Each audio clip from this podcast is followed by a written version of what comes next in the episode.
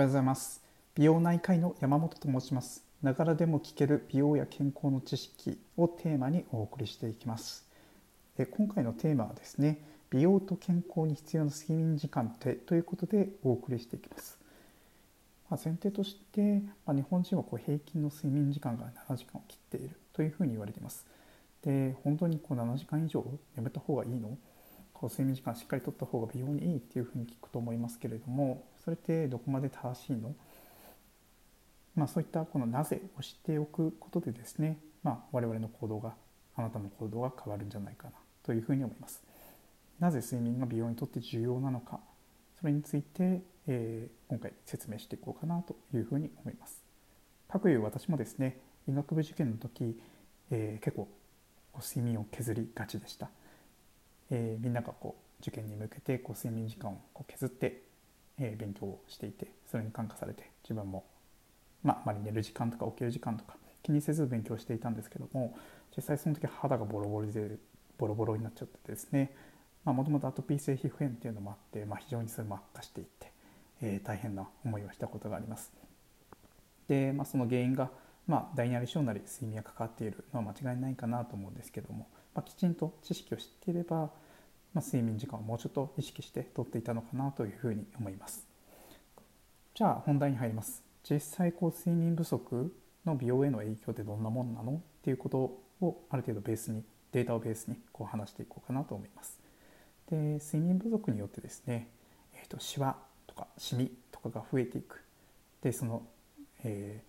ー、増えていって老化が進むというふうに、えー、言われております。例えばですねサイトカインとかホルモンバランスホルモンバランスとか変な変なイントネーションになっちゃいましたね。ホルモンバランスとかあとメラニンとか、まあ、そういうものが影響しているというふうに言われています。まずサイトカインですね、えーと、炎症性サイトカインというのを聞いたことありますかね、まあ、炎症体の中で炎症を起こす、サイトカインなんですけども、まあ、体の、えー、細胞組織がこう燃えているようなイメージですね、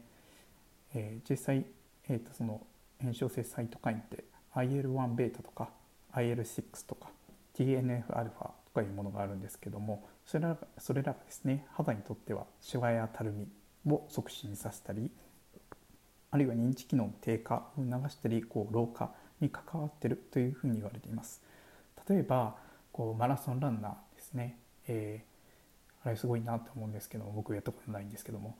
このマラソンランナーとかですね長時間のこう有酸素運動とかですねこう炎症慢性的な炎症を起こす原因というふうに言われています。で慢性的な炎症が起きるとですねそのシワとかたるみとか老化の原因になるというふうに言われています、まあ、もちろんこうランニングによってこうメンタルの改善っていうの効果は得られると思うんですけどもこの慢性的な炎症が起こるという面ではもしかしたらあんまり進められないのかもしれません。で同様にこう睡眠不足によってもですねこう慢性的なこう炎症状態が続いてですねこう老化につながっていくので、えー、気をつけていただければと思います。でまたホルモンバランスですね。例えば食欲に関わっているホルモン分かりますかね？レプチンとグレリンっていうのがあるんですね。でレプチンっていうのは食欲を抑えてくれるホルモン。でグレリンっていうのは食欲を増進させる増やしてくれるホルモンなんですけれどもこのレプチンっていうこう食欲を抑えてくれるホルモンがですねこう減ってで食欲を増すこうグレリンっていうのが増えるんですよね睡眠不足によって。それによってこうなんていうか食べる量にこう歯止めが効かなくなるその結果メタボとかにつながってで肌においては、うんと、糖化っていう反応が起きます。で糖化っていうのは、まあ、肌にこう神秘にコラーゲンっていうのがあるんですけどもその弾力性をこう低下させる AGES AGEs っていうのかな？っていうのが、えーと、低下あ出てきてこう肌のこの張りっていうのが減ってくるというふうに言われています。でまた、えーと、メラニンですねこうメラノサイトっていうのが、えー、表皮の基底基底層っていうところにあるんですけどもそこで過剰にこうメラニンを分泌してこうシミとかにつながってきます。なのでこう睡眠不足によってサイトカインホルモンバランスメラニンとかの、えー、過剰な分泌によってシワとかシミが増えていくってことが、えー、いろんなデータで示されています。でちなみにですねこう生活習慣病のリスクも上がる。例えば糖尿病とか高血圧のリスクも上がる。というふうになことを示すデータもあったりあとはメンタルにダメージうつとかですね。感情コントロールがこう低下する。そんなデータを示すものもあります。であとは記憶力とか決断力も低下するというふうに言われていますなんか資格試験とかね勉強している方とかは、えー、かつての私のようにこう睡眠を削って勉強するんじゃなくてこうきちんと睡眠時間をとって、えー、取り組んでもらえるのがいいかなというふうに思います。えーと、このようにこうサイトカインのホルモンバランスとか、えー、メラニンの、えー、このバランスが崩れてですね、美容への影響悪影響を及ぼしていくということが、えー、今話したことになります。じゃあ大体どのくらい眠ればいいのっていうことなんですけども、まあ、いろんな文献が示すものとして、まあ、大体7時間がボーダーです、えー、できたら8時間以上取ってもらいたいです。例えばですねえっ、と、まあ、今回の、えーと、睡眠と美容とはちょっとずれますけども高血圧、まあ、間接的にこう美容に関わっていくような生活習慣病なんですけども例えば7時間未満で心筋梗塞のリスクが上昇してごめんなさい高血圧高血圧じゃなくて心臓発作ですね。心臓発作のリスクが、えーとまあ、リスクが上昇していくと。7時間未満でリスクが上昇。で5時間で5時間睡眠で5時間未満の睡眠で心臓発作のリスクがプラス40%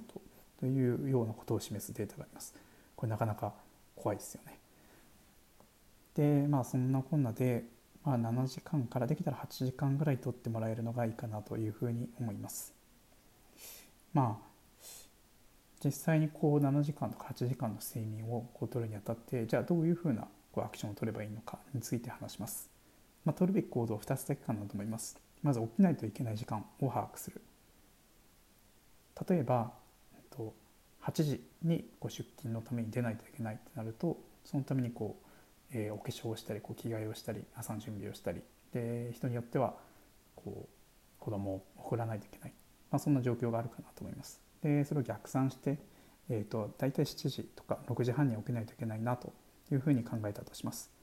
でそうするとそこから2ステップ目として7.5時間前にベッドに行ってもらえるのがいいかなと思います。例えば6時間、えー、6時半に起きないといけないという場合には11時にベッドインしてもらうのがいいかなというふうに思います。7.5時間前にベッドに入ってもらうこれを徹底してもらえれば、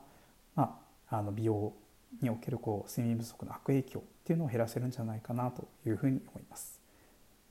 えー、今回のテーマは、えーと、美容と健康に必要な睡眠時間ってということでお送りしていきましたが、えー、まとめに入ります。まあ、必要な睡眠時間というのは結論、まあ、7時間以上できたら8時間なので入眠までに、えー、入眠まで考慮するとまあ、最低でも7.5時間前にベッドに入ってもらえるのがいいかなというふうに思います。えー、今回の、えーと、テーマに関して、えー、いろんなデータに基づいて話してきましたが、えー、以上で放送を終わろうと思います。まあ、こんな感じでちょっと初めてで、えーと、もたつきながら、えー、話しましたけれども美容と健康について、まあ、美容内科の視点で、まあ、いろんなデータを交えながらこういろいろ話していこうと思いますので、えフォローしていただけるとありがたいです。では失礼いたします。